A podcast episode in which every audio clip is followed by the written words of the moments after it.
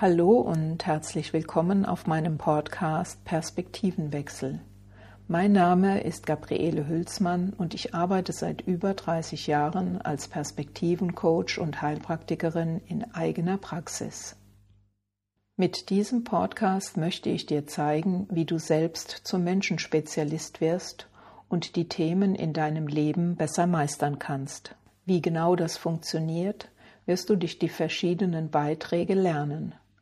Ich freue mich darauf und wenn du Fragen oder Anregungen hast, dann schreib mir doch einfach eine E-Mail unter perspektivencoach.de. Und nun lass uns starten.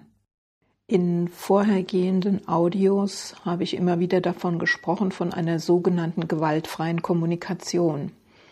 Jetzt möchte ich dir sagen, was ich darunter verstehe, damit du damit auch entsprechend arbeiten kannst. Wenn du Menschen unterstützen möchtest, beziehungsweise deinen inneren Dialog verändern möchtest, ist es wichtig, dass du eine bestimmte Form von Kommunikation wählst.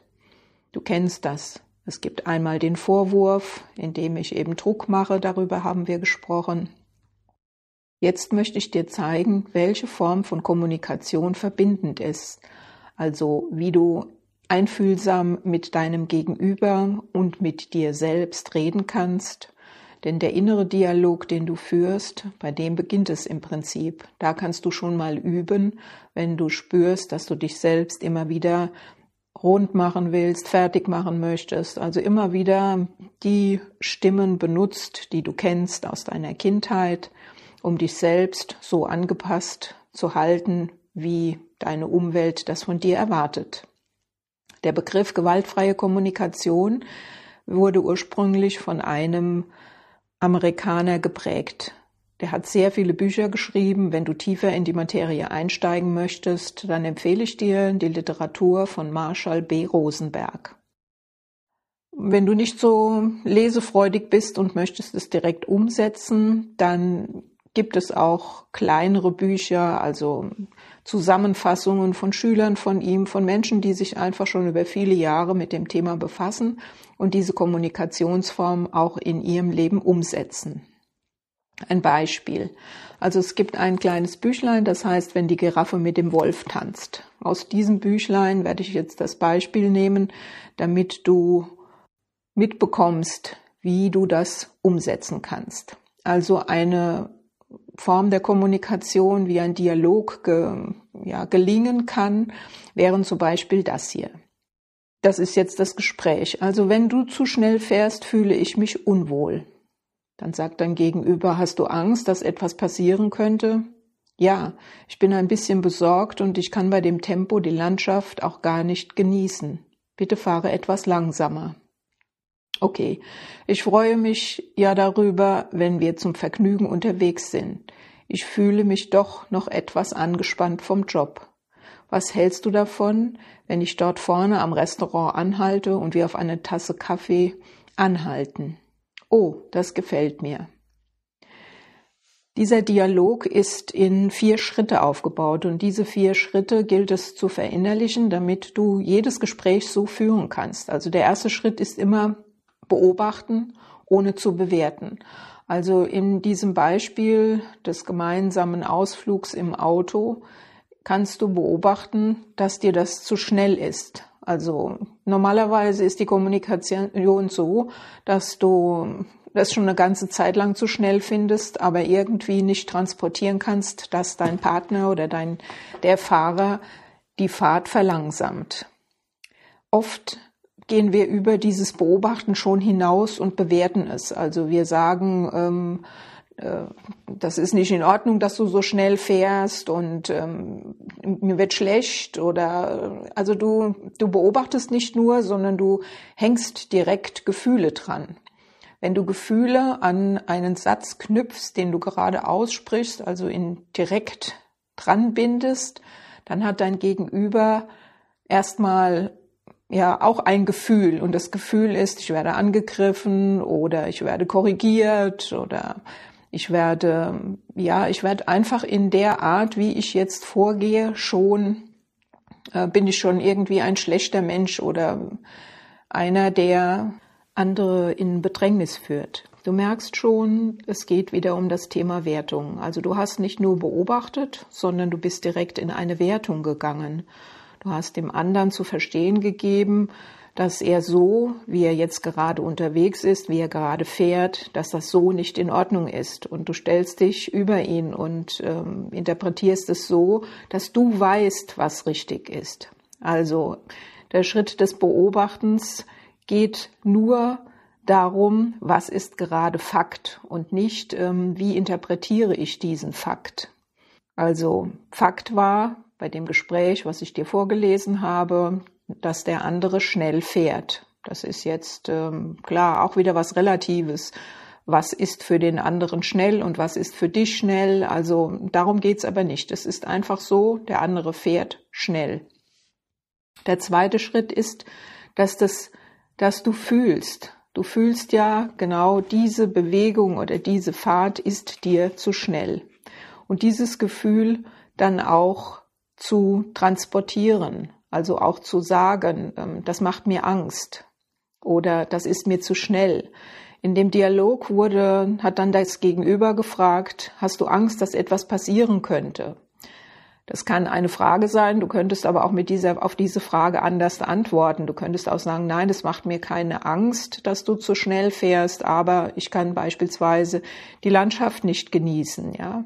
Und das möchte ich gerne. Also es ist das, was du fühlst und das kannst du dann auch transportieren. Also du sprichst von deinem Gefühl. Das kann ängstlich sein, das kann froh sein, es kann betroffen sein, es kann aber auch sein, dass es frustrierend ist, dass es dich berührt oder auch traurig macht. Ich fühle mich also von diesen Dingen in eine, in ein Gefühl versetzt und nicht der andere ist derjenige, der das mit dir macht, sondern es ist die Situation, es ist der Fakt, dass zu schnell gefahren wird. Also der, im zweiten Schritt sprichst du dein Fühlen aus, dein Gefühl. Im dritten Schritt geht es darum, dass du ein Bedürfnis hast. Also hinter allem dem, was, da haben wir auch schon besprochen in anderen Audios, hinter allem, was wir tun, möchten wir gerne ein Bedürfnis befriedigen. Und das Hauptbedürfnis von uns ist es, dazuzugehören. Also wie auch in, im Audio besprochen und schon angedeutet, geht es darum, dass wir in Verbindung sein wollen. Wir möchten mit anderen Menschen im Dialog sein. Wir möchten dazugehören. Wir brauchen das einfach. Das ist was ganz Essentielles für unser Überleben, dass wir dazugehören. Also dieses Bedürfnis, du hast, du spürst, du hast ein bestimmtes Gefühl und der dritte Schritt ist eben dieses in ein Bedürfnis zu, zu fassen. Was ist dein Bedürfnis? Was möchtest du? Möchtest du, dass langsamer gefahren wird? Brauchst du Erholung?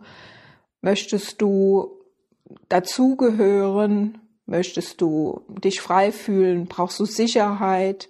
Brauchst du einen Sinn in dem, was da gerade passiert? Also das sind jetzt alles Beispiele, was ein Bedürfnis von dir beschreibt. Bedürfnisse sind immer Urgefühle, also sind die Gefühle, die uns mit anderen verbinden wollen, weil wir ohne diese Verbindung nicht überleben können. Im vierten Schritt geht es dann darum zu bitten. Also du darfst, wenn du dein Bedürfnis gefunden hast, darfst du natürlich auch eine Bitte aussprechen. Das ist auch so eine Geschichte. Oft fordern wir dann, du musst, du solltest, statt zu sagen, ähm, ich möchte gerne, dass langsamer gefahren wird, dass mein Bedürfnis, das ist ja deine Intention, also du möchtest ja ein bestimmtes Bedürfnis von dir befriedigt haben. Du möchtest zum Beispiel in einem Gespräch den Sinn verstehen. Das ist ein tiefes Bedürfnis von dir. Wenn du in einem, ja, in einer Sitzung bist und es wird was erklärt oder es wird etwas dargestellt, was du nicht verstehst, dann muss das für dich ja Sinn machen, damit du es auch vertiefen kannst. Und dieses Bedürfnis zu befriedigen, das in eine Bitte zu fassen, also auch zu sagen, fahr bitte langsamer. Ich brauche das jetzt um auch die Landschaft zu erkennen. Ob das eine Bitte oder eine Entforderung ist, entscheidet sich dann, ob der andere Nein sagen kann. Also wenn du das so formulierst, dass der andere gar nicht raus kann, also das ist auch oft so bei dem Thema ähm, bitten, dass wir eine Bitte schon als Befehl formulieren. Du sollst das jetzt machen. Das brauche ich jetzt, damit ich damit zurechtkomme. Ja, also, dass du merkst schon an den Formulierungen, beweg sie mal in dir selbst. Lässt das noch Spielraum? Gibt es dem anderen noch den Spielraum zu sagen, nein, und ihr könnt im Dialog weitergehen und könnt eine andere Lösung finden, die euch beide befriedigt.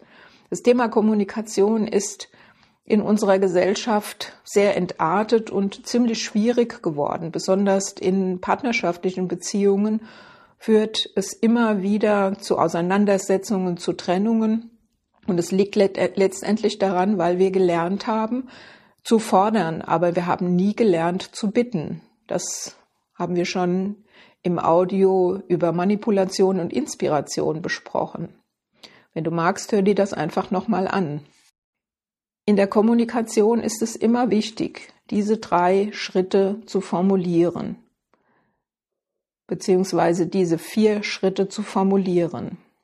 Das erste ist, du beobachtest, ohne zu bewerten, was ist gerade Fakt. Du sitzt in einem Gespräch und du merkst auf einmal, dass der Text, der da vorne gesprochen wird, total verworren ist. Es geht dir viel zu schnell und dann beobachtest du und sagst, es geht zu schnell. Der zweite Schritt ist, Warum ist es dir zu schnell? Du fühlst es und du sagst, es macht mich unsicher, weil ich nicht verstehe, um was es hier wirklich geht. Im dritten Schritt formulierst du, mein Bedürfnis ist es zu verstehen, es zu vertiefen, damit ich es auch umsetzen kann.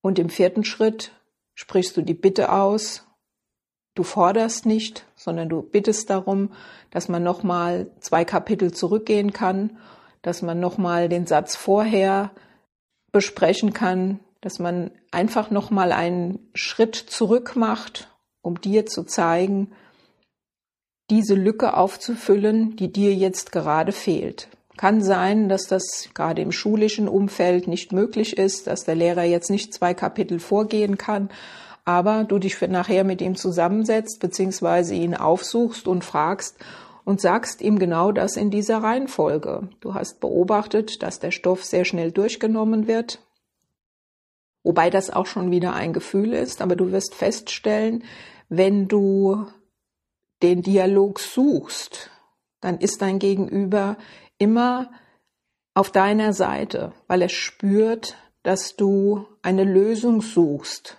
Du siehst es auch in Filmen, dass es immer darum geht, einen Dialog zu suchen. Also man, man versucht dem, sogar dem Mörder den Namen seines, seines Opfers zu vermitteln, weil in dem Moment, wo wir in den Dialog gehen, also wo wir in den Austausch gehen, wo wir eine, etwas zu einer, ja, in unser System reinnehmen, also von diesem ganz sachlichen Ding, was ja ein Opfer ist, in eine Beziehung bringen, dann ist es schwerer, dieses Opfer zu opfern.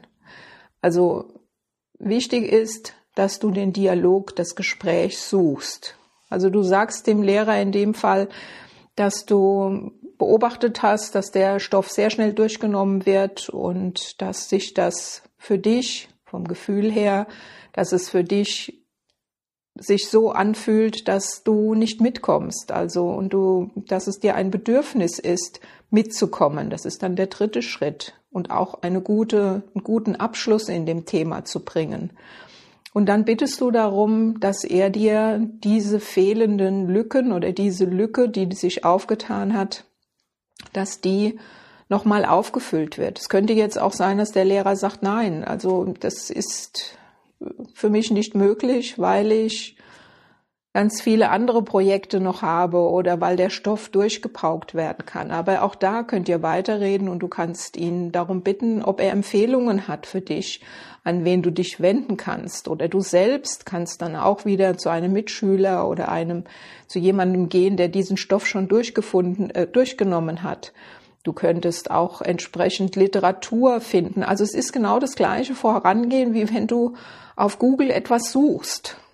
Das ist jetzt ein bisschen schwierig zu formulieren, aber es ist genau das, was du jeden Tag tust. Das Wichtige ist, das Allerwichtigste bei all dem ist, dass der Einstieg in ein Gespräch nicht mit einer Forderung beginnt in dem Sinn, dass du jemandem etwas unterstellst.